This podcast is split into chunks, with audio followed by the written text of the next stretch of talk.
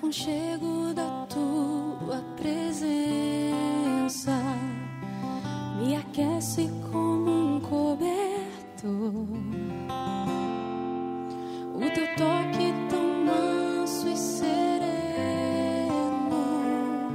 traz a cura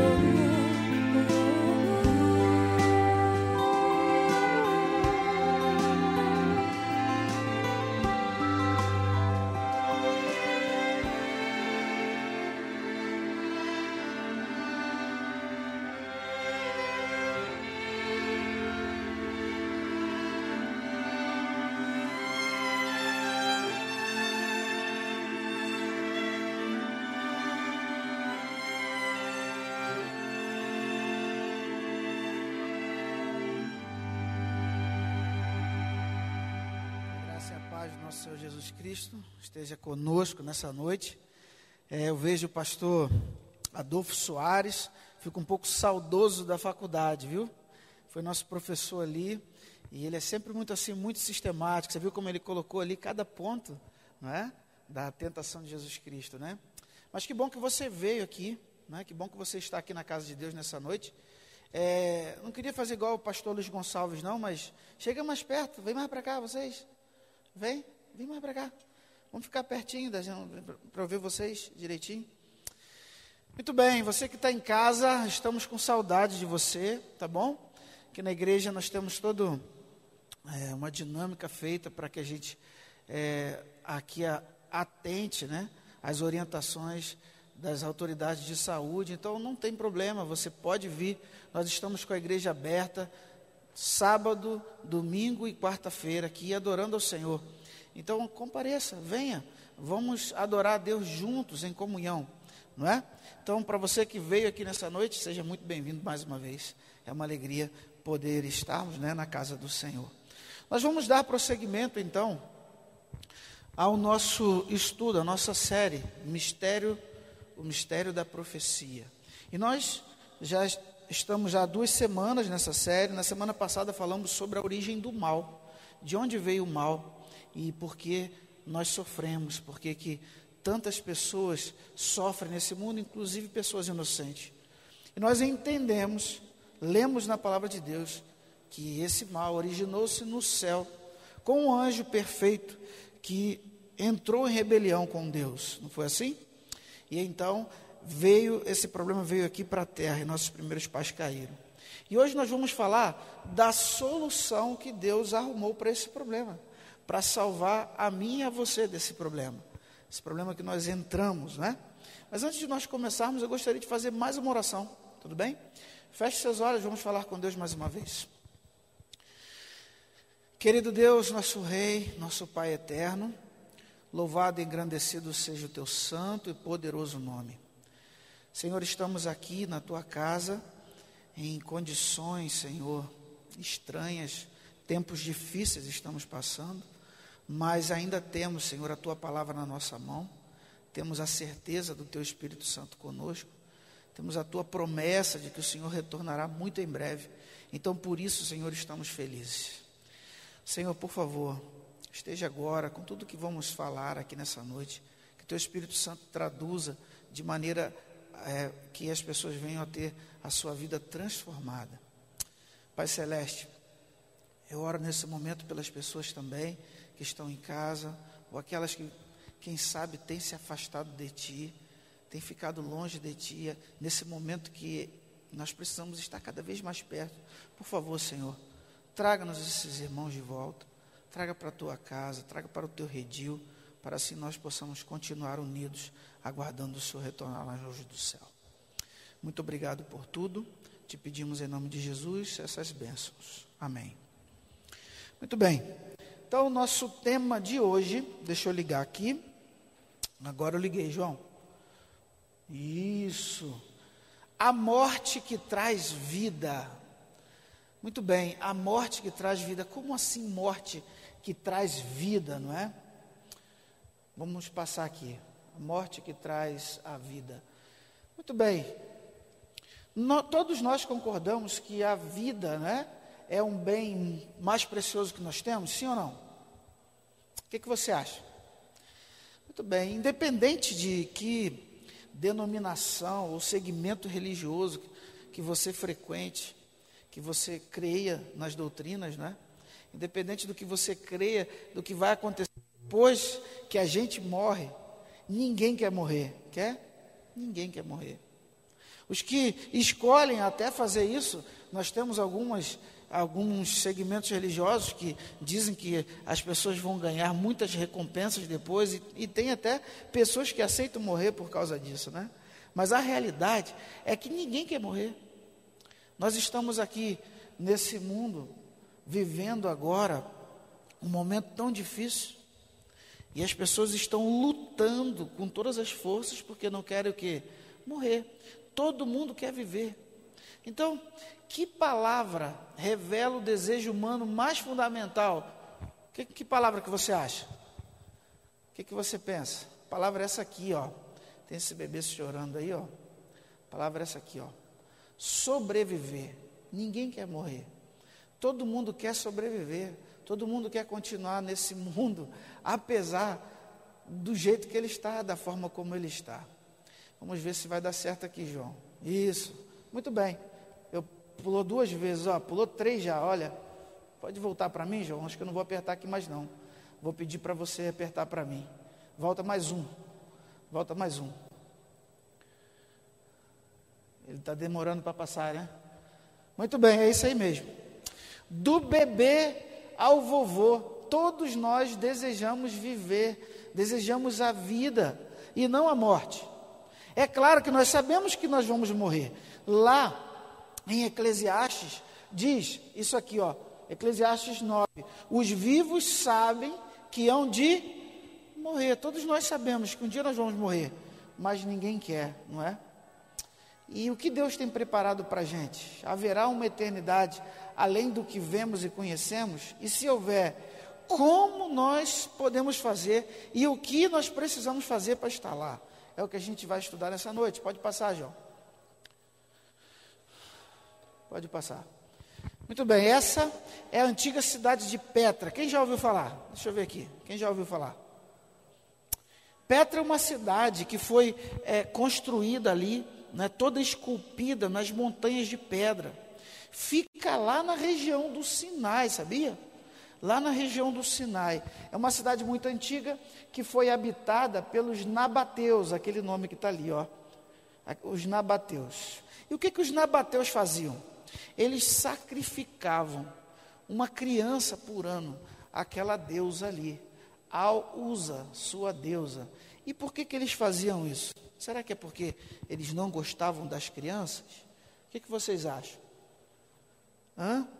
Vocês imaginam por quê? Porque eles entendiam que quando eles sacrificavam essa criança, a deusa, ela ia oferecer para eles a vida eterna. Vida eterna vida eterna. Coisa que a gente almeja, a gente quer, né? Nós não fomos feitos para morrer. E você perceba que as diversas civilizações, elas criam na vida eterna, ao ponto de sacrificar o que era mais precioso para eles, sacrificar os seus filhos, né? Parece curioso, né? Alguém está fazendo alguma ligação aí? Está fazendo alguma ligação? Ligação com o cristianismo e com Cristo, né? Eu acho que eu apertei, João. Vamos ver se ele vai, se ele vai passar. Não. Passa, pode passar para mim. Ligação com Cristo. Muito bem, mas os nabateus desapareceram e ficaram só as ruínas, só as ruínas. Mas um sacrifício verdadeiro que nós conhecemos, ele continua. Pode passar, João. Qual a diferença então que a gente vê entre a história de Jesus Cristo morrendo na cruz e o sacrifício das crianças lá dos nabateus? Qual é a diferença? Muito importante. Tem uma diferença muito importante aqui e sutil. Passa, João. Pode passar. A diferença é a seguinte: os nabateus, eles entendiam que aquela deusa exigia deles o sacrifício. Exigia que eles sacrificassem aquela criança para que eles recebessem a vida eterna. Já no sacrifício de Cristo, talvez você já tenha lido ali. Deus não está exigindo nada de você. Deus está dando o seu filho. Não é isso que está dizendo lá? A deusa exigia. Aqui Deus está dando. João 3,16 diz assim: Deus, porque Deus amou o mundo de tal maneira que fez o quê? Que deu o seu filho. Na realidade, Deus está dando Jesus Cristo para a nossa salvação. Não somos nós que estamos dando algo de importante para ser salvo, como os nabateus criam. Mas é Deus que está nos dando a salvação através de Cristo Jesus. Pode passar, João. Muito bem, como entender isso? Eu, uma vez, eu fiz uma pergunta para algumas pessoas, elas ficaram olhando para mim assim, né? Como assim sacrifício que traz vida? Por que, que é o sacrifício de Jesus Cristo que salva a gente e não é o sacrifício de qualquer outro ser humano? Aliás, por que, que é Jesus Cristo por que, que você é cristão? Por que, que você crê em Jesus e não crê em outra pessoa que, te, que diz poder te dar salvação? A gente vai falar um pouco disso essa noite. Pode passar, João. Como entender isso? Muito bem, Deus falou sobre o pecado e morte no Éden.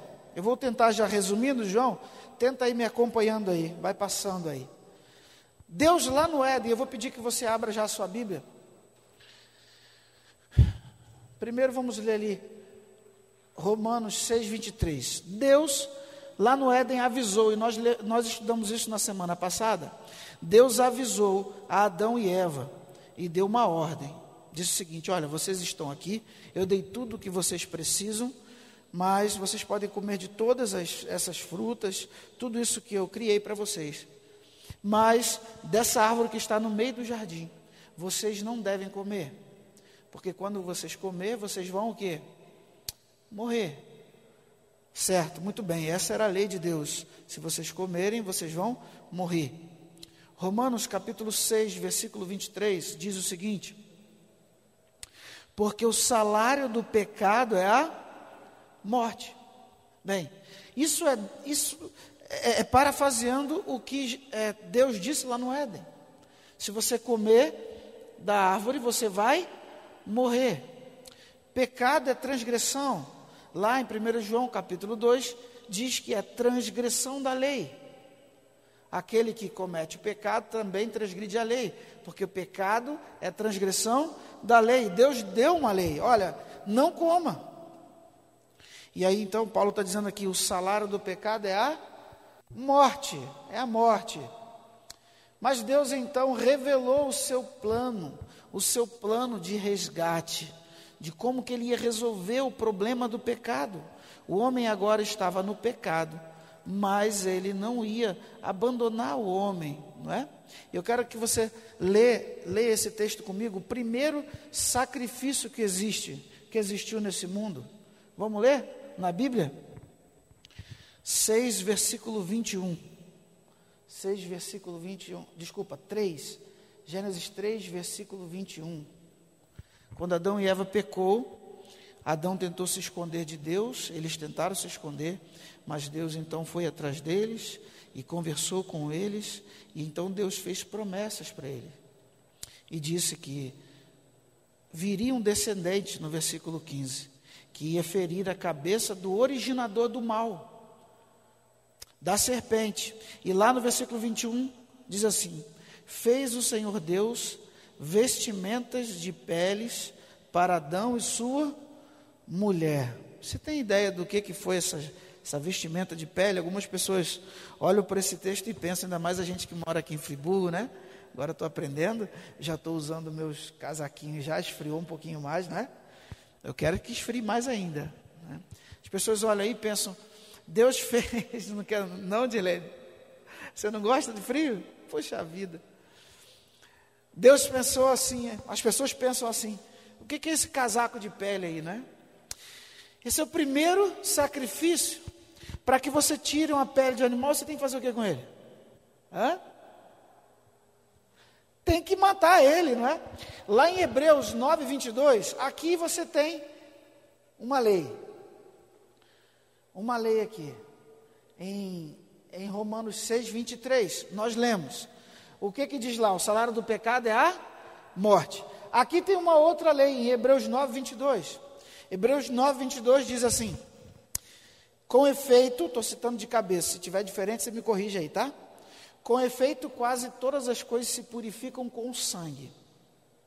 De fato, sem derramamento de sangue não há o que? Remissão de pecado. Então, uma vez transgredida a lei de Deus, o pecado só pode ser perdoado através de, de quê? Derramamento de sangue. Através da morte.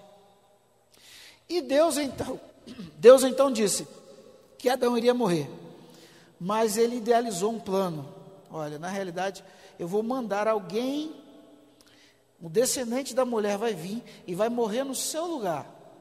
Enquanto ele não vem, Adão. Seu pecado, você precisa entender que o pecado seu diante de mim ele é muito grave. Então fique imaginando Deus, Adão que estava vivendo naquele, naquele jardim, e ele então peca, mas antes ele não tinha visto nada de mal acontecer naquele lugar, não tinha visto uma folha sequer cair do jardim, não tinha visto nada de ruim, e agora Deus pega um cordeiro e mata o cordeiro. E Adão está vendo ali o sangue daquele animal saindo e aquele animal perdendo a vida. Você consegue pensar que isso foi para Adão? Deus agora diz, fala assim: olha, Adão, esse animal morreu por você, para cobrir o seu pecado. Vou fazer roupa com ele para você. E olha, essa é a consequência do pecado. Você entendeu, Adão? E você agora vai fazer isso. Sempre que você cometer um pecado, você vai fazer isso. Engraçado que não aparece muito claro na Bíblia esses sacrifícios. A ordem para sacrificar animais parece vir depois, mas aparecem os exemplos. Vocês querem ver um exemplo já? Vai para o capítulo 4 de capítulo 4 de Gênesis. A história de Caim e Abel. A história de Caim e Abel. Obrigado, João, já até passou ali. Isso aí. A história de Caim e Abel. Muito bem, a gente sabe que Abel se tornou pastor de ovelhas e Caim lavrador, os dois filhos de Adão. E então Deus pediu que eles trouxessem uma oferta. E a gente sabe qual foi a oferta que eles levaram. Abel foi lá e pegou um cordeiro e levou. E Caim não pegou um cordeiro. Caim pegou as suas frutas ali da sua colheita, do seu trabalho, e levou ao Senhor. E o texto bíblico diz que Deus se agradou da oferta de Abel e não se agradou da oferta de Caim. Mas por quê? Eu ficava me perguntando assim, né? Quando eu li esse relato, mas por quê? Será que Caim não estava fazendo de coração? Essa era a pergunta que eu fazia, não é?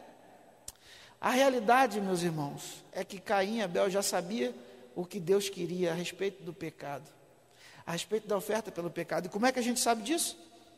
Vamos ler o versículo 7. Deus dizendo para Caim assim, porque Caim, quando Deus não aceitou o sacrifício, o sacrifício dele, né? As frutas ali e a, os, os, frutos da terra, é, Caim teve, caiu o seu semblante, diz aqui o texto bíblico. E aí no versículo 7 diz assim: Deus dizendo para ele: Caim, se procederes bem, não é certo que serás aceito? Se Deus fala para Caim assim: Caim, se você fizer o certo, se você fizer o certo, você não vai ser aceito também? Isso quer dizer que Caim estava fazendo o quê? Errado. Deus pediu: me traga um sacrifício. Abel trouxe, Caim não trouxe. Então Deus não aceita não aceita a oferta, não é, a oferta que Deus quer não é a que você acha que é a certa, certo? Quando Deus pediu o sacrifício, era o sacrifício, como oferta pelo pecado. E assim foi Caim Abel, depois Abraão. Quantos altares de sacrifício Adão, Abraão fez? Aonde ele andava, ele erigia um altar de sacrifício. E assim foi, pela antiguidade toda, até que nós chegamos, bem, todos os patriarcas, até que nós chegamos aonde? Aonde? No santuário. Mudou alguma coisa no santuário? O princípio continua o mesmo. Sacrifício de animais para perdão de pecados. Existiam outros sacrifícios também no santuário. Existiam algumas ofertas de agradecimento, mas o papel principal do santuário era intermediar o perdão entre o homem que estava em pecado e quem? E Deus, e Deus, através dos sacrifícios. E Deus então disse para Moisés: E me farão um santuário para que eu possa habitar no meio de vocês, no meio deles, né? Um santuário então era para a educação do povo, para que o povo nunca esquecesse que o pecado é grave diante de Deus. Aliás, eu vou falar daqui a pouco é, do trabalho do santuário. Esse era o santuário. Vou falar mais um pouquinho na frente do que, do que se fazia em cada um desses lugares. Ou eu vou falar agora? Acho que eu vou falar agora, né? Vou falar agora. Depois a gente pula lá. Esse é um, essa é uma réplica do santuário. Nós temos aqui três lugares: temos o pátio, temos o lugar santo e o lugar santíssimo. E aqui ficava um sacerdote que ministrava então. Aqui, aqui dentro você tinha a arca da aliança. ficava a presença de Deus. A arca da aliança simboliza o trono de Deus aqui nessa terra, onde Deus habita com o povo. E então, dentro da arca da aliança tinha o quê? O que, que tinha lá? O que, que tinha? Tinha as tábuas da lei, a vara de Arão e o que mais? Um pouco do maná. Ficava ali dentro ali, não é? Então, esse lugar simbolizava a presença de Deus. Ali tinha uma luz, né? Que era chamada de Shekinah. A presença de Deus ficava naquele lugar. E essa lei ali dentro era a lei do qual, na qual os judeus pecavam, contra a qual eles pecavam. Então, toda vez que eles pecavam contra aquela lei, contra algo que estava escrito naquela lei, o que, que eles precisavam fazer? Eles precisavam pegar um cordeiro. Um cordeiro e levava o cordeiro até a entrada do templo ali, até o pátio. E ali eles colocavam a mão na cabeça do cordeiro e eles confessavam o pecado, o pecado que tinha cometido contra aquela lei que estava lá dentro do santuário. E então, simbolicamente, aquele pecado passava para aquele cordeiro. E aí não era o sacerdote, era a pessoa. A pessoa pegava, um, o sacerdote entregava para ela um cutelo, uma faca, e então cortava-se, imolava, imolava-se o cordeiro. E a pessoa tinha que ver aquilo tudo ali. E quando a pessoa via aquilo ali, o que, que ela pensava? Alguém está morrendo no meu lugar, por minha culpa. Isso prefigurava o sacrifício de Cristo, que no futuro morreria e derramaria o seu sangue por nós.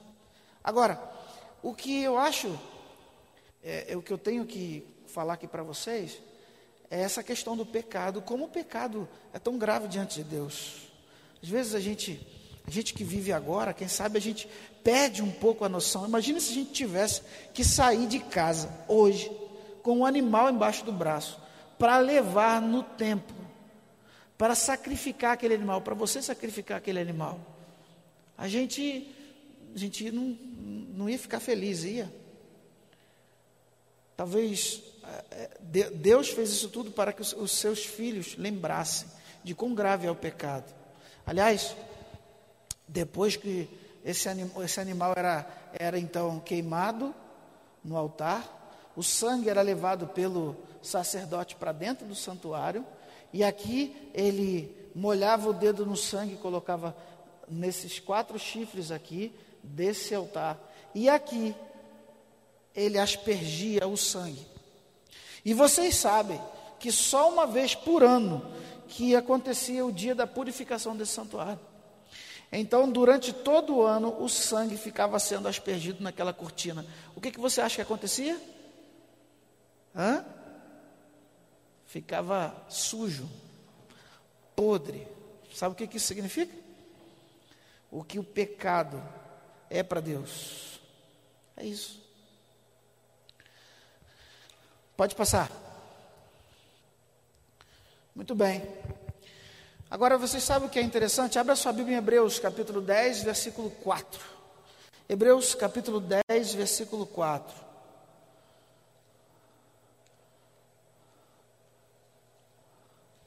Hebreus, capítulo 10, versículo 4.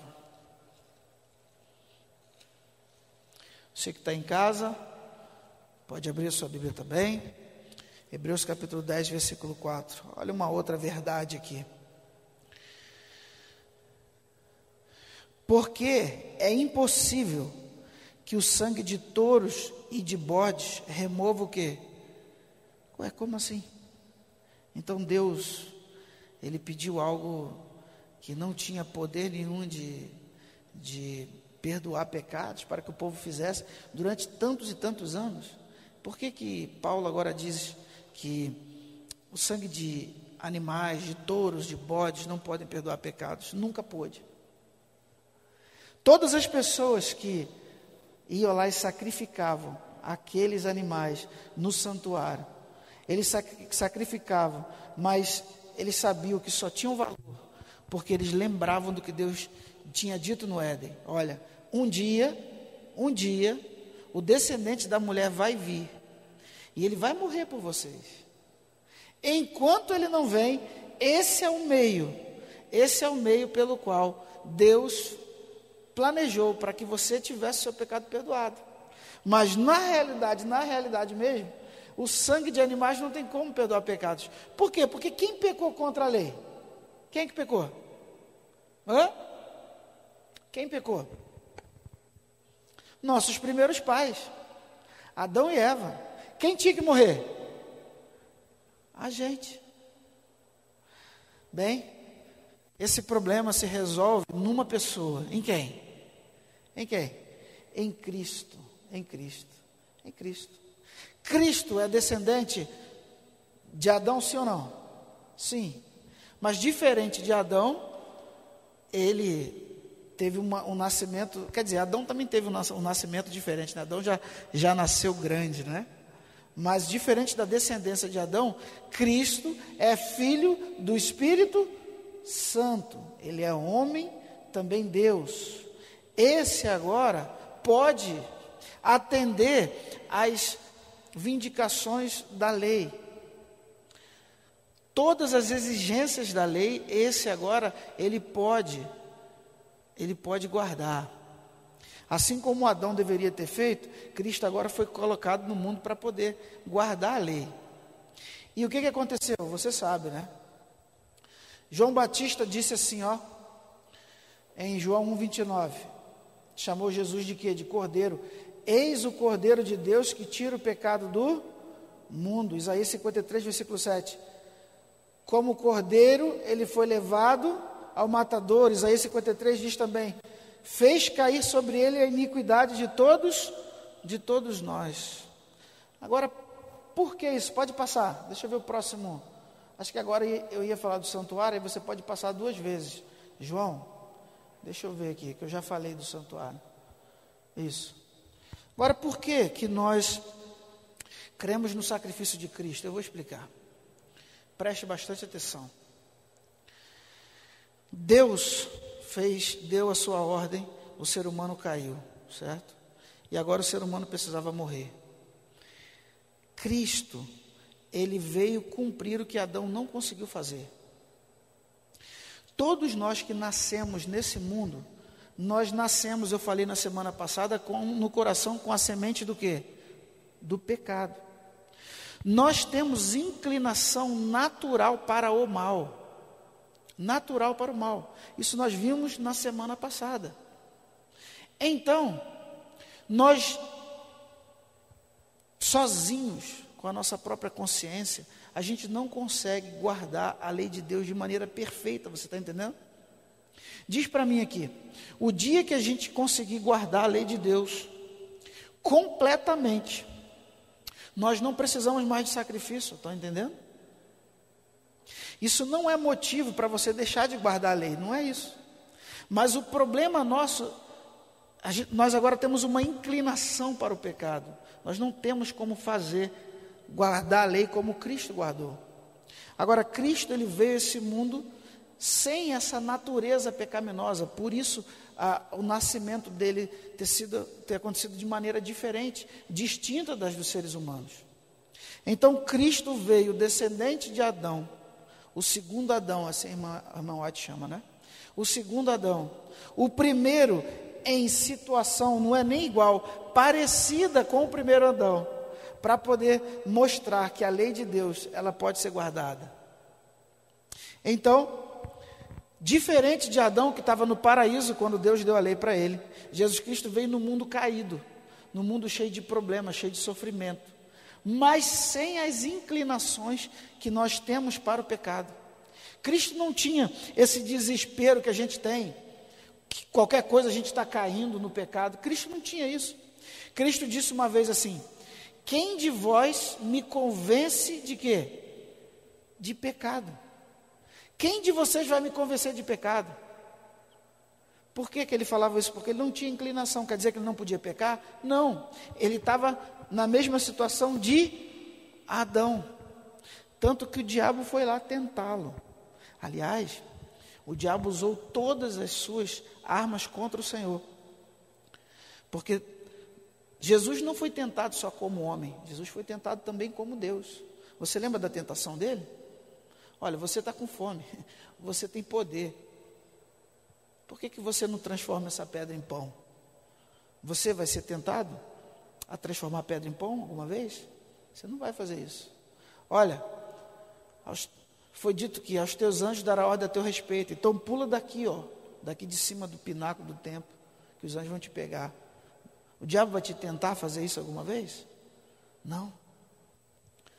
Mas Jesus Cristo foi tentado porque o diabo ele precisava fazer Jesus Cristo cair. Assim como ele fez Adão cair, ele precisava fazer Jesus Cristo cair para provar para todo o universo que a lei de Deus é impossível de ser guardada.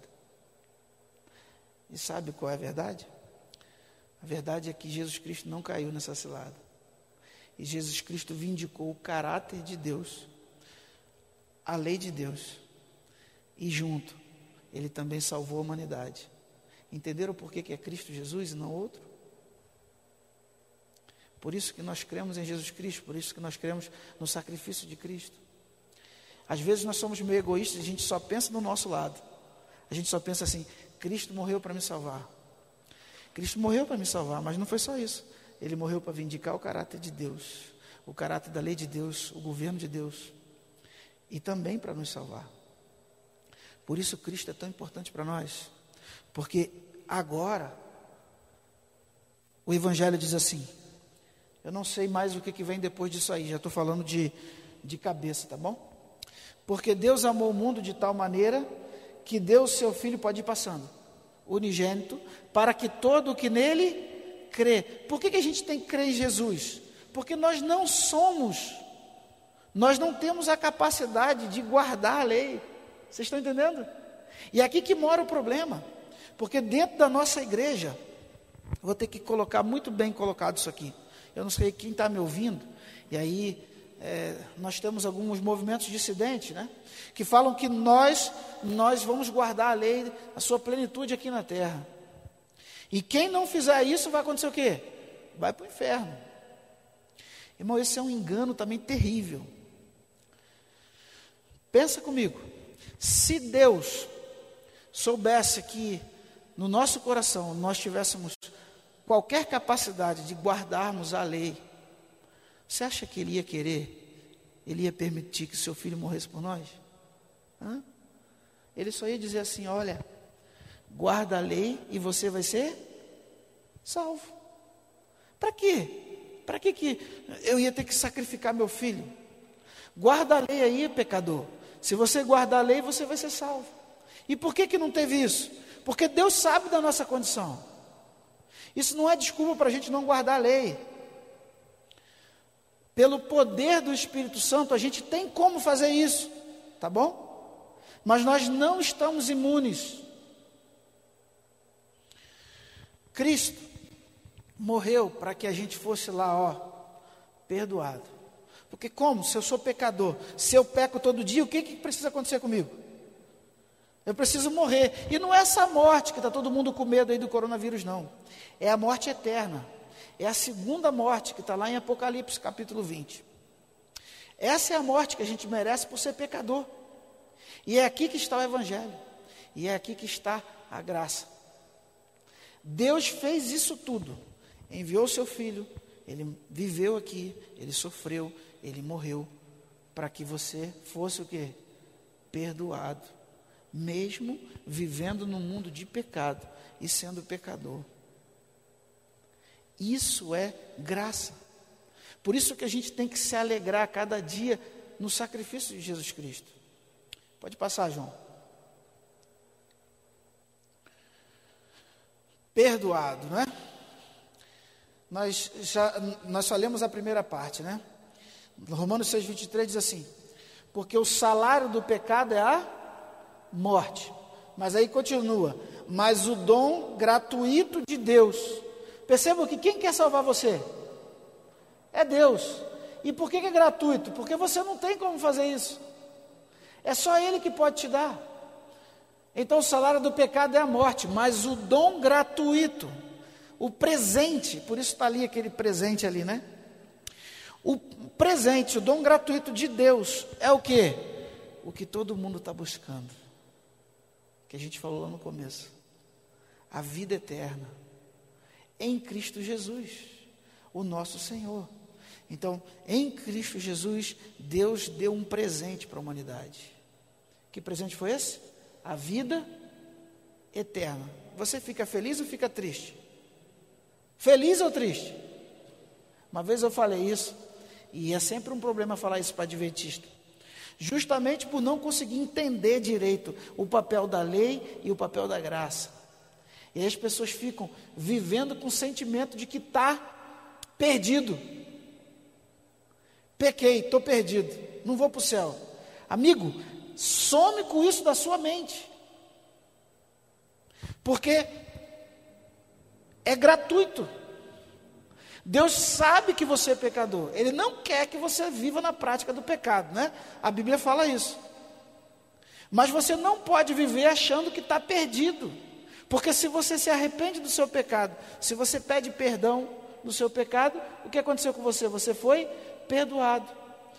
O santuário a gente sabe que só mudou de lugar, não é? Então, antigamente a pessoa vinha e levava o sacrifício no Agora você ora e continua tendo sacrifício, só que agora é o sacrifício de Cristo. E você pede ao Senhor pelos méritos de quem? De Cristo. Você pede perdão ao Senhor pelos méritos do sacrifício que já foi feito. E então você também é perdoado. Perdoado. E por que eu estou repetindo tanto perdoado? Porque a gente precisa crer nisso. Você não pode viver uma vida achando que você está perdido. Tá bom? Deus sabe que você é pecador. Certo? Próximo. Bem, então, o plano de salvação né, foi posto em ação assim que a humanidade pecou. E nós fomos eleitos em Cristo, né, diz o texto ali, antes da fundação do mundo. Então, irmão White lança a luz sobre isso aí, né? Quando Deus criou a humanidade, Deus já tinha um plano, caso a humanidade viesse a, a cair. É, algumas pessoas não entendem isso, eu vou tentar explicar. Quem mexe com o computador, eu não sei que horas são, tá, João? Se tiver muito tarde, você me fala aí. Mas tá, a maioria do pessoal está em casa mesmo, né? Vocês aqui estão com pressa, não, né? Tá? Quando você vai criar um programa de computador, e eu já estudei é, programação de computadores, você vai criar lá um sistema de, sei lá, de estoque. E você vai criar aquilo do nada, do zero. Você está criando aquele programa e você tem que pensar em todas as possibilidades que o usuário, e a informática, a gente diz que o usuário é o bicho mais burro do mundo. Você tem que pensar em todas as possibilidades de onde aquele camarada vai clicar que o seu programa tem que responder a ele. Tem que responder a ele. Ó, se ele clicar aqui, vai ter que fazer isso, se ele clicar aqui, aqui, vai ter que fazer isso, vai ter que dar essa informação, essa informação. Você tem que pensar em tudo. E depois que você passa horas e horas e dias e meses, você diz e você acha que acabou o programa. Aí você vai lá e entrega para o usuário. Em dois, três minutos que o usuário está mexendo, ele vai lá e clica num lugar que você não pensou. E dá um problema no programa. Eu costumo falar isso para pensar no que Deus fez ali, olha. Fomos eleitos em Cristo antes da fundação do mundo. Quando Deus resolveu criar o ser humano, Deus já tinha pensado, porque o ser humano também tem livre-arbítrio, assim como os anjos. Deus já tinha pensado nesse plano. Por isso, quando o homem cai, Deus já coloca esse plano em execução. O sangue de Cristo, não é? é Cordeiro que foi morto desde a fundação do mundo. Muito bem, pode passar. Como receber a salvação, então? O que, que a gente precisa fazer para a gente receber a vida eterna? Quando a gente fala de salvação, a gente está falando disso: vida eterna, salvação da nossa vida. Ou seja, isso que nós estamos passando aqui não é o fim de tudo. Se nós morrermos, não é? Temos a promessa da ressurreição. Aquele que está em Cristo, né, ainda que morra, viverá, o que Jesus Cristo mesmo disse. Então, a primeira coisa que a gente tem que fazer, aceitar e reconhecer a realidade de que nós somos pecadores e clamar com Jesus. Essa é a primeira coisa. Você é pecador. Você é pecador. Segundo, confessar seus pecados a Deus. Não pode haver pecado sem confissão. A gente costuma clamar muito a Jesus Cristo e tal, e como é que está a sua confissão de pecados a Deus? Lembra que quando a pessoa ia no santuário, ele colocava a mão na cabeça do animal e confessava o seu pecado? Da mesma forma, você precisa confessar. Se tinha lá um, alguém que brigou lá, um, duas pessoas brigaram, um bateu com pau na cabeça do outro, e ele sai correndo no meio do caminho, ele começa a pesar que fez coisa errada, aí ele volta, ele se arrepende, vai lá e pede perdão à pessoa. Está resolvido? Não, não está resolvido. Você quando peca, você não peca só contra a pessoa, você peca contra Deus. Pedir perdão à pessoa é restituir o seu erro pedir perdão pelo seu erro. Mas você precisa pedir perdão também para quem? Para Deus. Ir lá confessar o seu pecado. E quando você fizer isso, você vai ser perdoado. João, não estou conseguindo ler aqui o número 3 e eu não estou lembrando. Sim, essa primeira parte. Peça, peça perdão. Isso aí está invertido aqui então, tá? Primeiro, peça perdão a quem você a quem você ofendeu, porque é assim que a Bíblia fala, não é? Se você está trazendo alguma oferta ao Senhor e tiver algum problema que não resolveu, deixa a sua oferta, vai resolver o problema. Depois volta, depois que tiver resolvido, volta e entrega a sua oferta, não é assim? Que a Bíblia ensina para gente. Então, está invertido aqui, eu inverti. Não é? Então, primeiro, resolva o seu problema. Depois, confesse seu pecado a Deus. Quatro ali, creia e aceite o perdão. De novo, creia e aceite o perdão. Você precisa crer que foi perdoado. Deus disse que você foi perdoado, então você foi. Creia nisso. Aceite o perdão e viva feliz, na certeza de que Cristo, se Cristo aparecer no céu hoje, daqui a pouco, a gente vai junto para o céu. Eu creio assim. Se eu não creio assim, eu nem, não quero nem estar tá mais aqui. Eu creio nisso. Louve a Deus e lhe agradeça ao sentir que a paz inundar a sua vida. Claro, se você é uma pessoa perdoada e uma pessoa salva, você está como? Em paz. Você está em paz. Viva uma vida em paz. Pode passar, João. Eu acho que já está terminando já, não é? Acho que agora vai. Acho que o problema todo foram esses vídeos aí que eles mandaram, né? Muito bem, está terminando sim. Então, o que a gente precisa fazer hoje é entender que Cristo morreu no nosso lugar e por causa dele nós podemos ter a vida eterna. A morte que traz vida, a morte que traz vida. Cristo está vivo, outros seres humanos também estão, nós conhecemos pela palavra de Deus. E vai chegar o nosso momento também, de também vivermos eternamente. O que a gente precisa fazer? Ouvir a voz do Espírito Santo não, espera, não hesitar e nem ficar esperando. Abriu o coração para a vida eterna e para a alegria da liberdade, da nossa liberdade, que foi comprada por Cristo. Amém? Você aceita Jesus Cristo como seu Salvador? Como Salvador da sua vida? Você quer viver em paz? Quer? Quer? Você que está em casa aí, não sei onde você está agora, talvez você tenha cometido um pecado grave e acha que não tem problema pro seu, não tem solução para o seu pecado. Amigo, tudo que você fez nesse mundo, tudo que você vai fazer de errado, Cristo já morreu por isso. Então, nessa noite, aceite o sacrifício de Jesus, se arrependa do seu pecado, tenha certeza do seu perdão e viva uma vida tranquila, uma vida em paz. Que o Espírito Santo do Senhor possa falar contigo nessa noite, com todos vocês, e a gente possa viver uma vida santa, uma vida feliz, daqueles que vão herdar a vida eterna. Amém? Eu quero orar com vocês antes da gente terminar. Pedir que vocês se coloquem de pé. Vamos fazer uma oração. Oremos. Querido Deus, nosso Pai, nós te agradecemos e te louvamos porque o Senhor já idealizou esse plano há muito tempo. E a maior prova que o Senhor nos ama é de que o Senhor entregou o seu filho para morrer por nós. Tudo que o Senhor tinha de mais precioso. A salvação vem dele, vem de Jesus Cristo, não vem de nós. Aquelas religiões, elas matavam ali as suas crianças para alcançar a vida eterna, tentando dar alguma coisa para alcançar a vida eterna. Mas nós entendemos pela tua palavra que nós que recebemos de presente, e que presente maravilhoso, Senhor.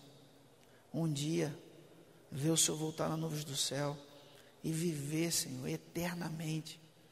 Temos tanto medo de morrer nessa vida aqui. Estamos passando aqui por essa tribulação, com essa enfermidade. Tantas pessoas estão perdendo a vida. E eu não sei quantas salvas, quantas perdidas, mas eu estou falando agora e orando por todas essas pessoas que nessa noite ouviram essa mensagem e que querem, Senhor, querem que essa vida aqui não seja a última, querem ver o Senhor voltar, querem morar contigo. Eu fico imaginando quando nós estivermos na eternidade, quão maravilhoso será, Senhor, estar do teu lado. Então, por favor, Senhor, trabalhe com o teu Espírito Santo no nosso coração, para que a gente reconheça a nossa necessidade de Ti, para que a gente reconheça o nosso pecado e assim nós possamos confessar os nossos pecados a Ti, sermos perdoados e assim estar preparados, Senhor, preparados para morar eternamente contigo. Muito obrigado por tudo, muito obrigado por mais essa oportunidade de estarmos na Tua casa. Leve-nos agora em segurança aos nossos lares, nos dê uma semana abençoada em Cristo Jesus.